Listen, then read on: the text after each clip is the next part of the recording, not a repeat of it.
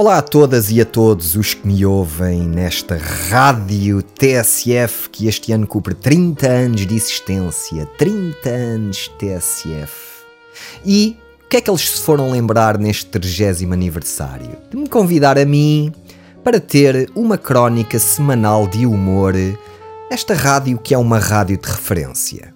Muitos de vocês devem estar a pensar, mas por que é que foram ter esta idiotice de ideia? Bem, nem eu próprio sei.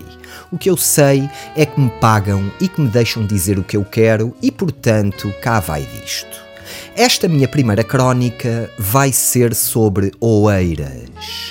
Oeiras, esse belo conselho à beira-mar plantado, que no passado domingo foi a grande surpresa das eleições autárquicas, com a vitória estrondosa com maioria absoluta do grande, do mítico, do único Isaltino Moraes. Isaltino Moraes, um homem que cumpriu na prisão da carregueira pena por corrupção passiva, muito querido de todos os reclusos e também guardas, que sai cá para fora e que prova a Portugal e ao mundo que quem sai de uma prisão de alta segurança pode se reintegrar por completo na sociedade e voltar a ocupar o lugar que foi seu. É claro que as más línguas podem dizer que ver novamente Isaltino Moraes na Câmara Municipal de Oeiras é o equivalente a ligarmos para a linha de apoio da APAV e atender o PAC Bandeira.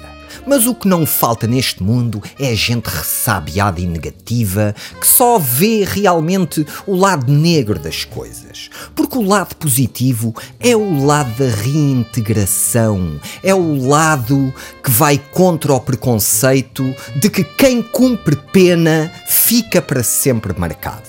E as minhas fontes asseguram-me que outros ex-reclusos da prisão de alta de segurança da Carregueira já estão a preparar também o seu comeback.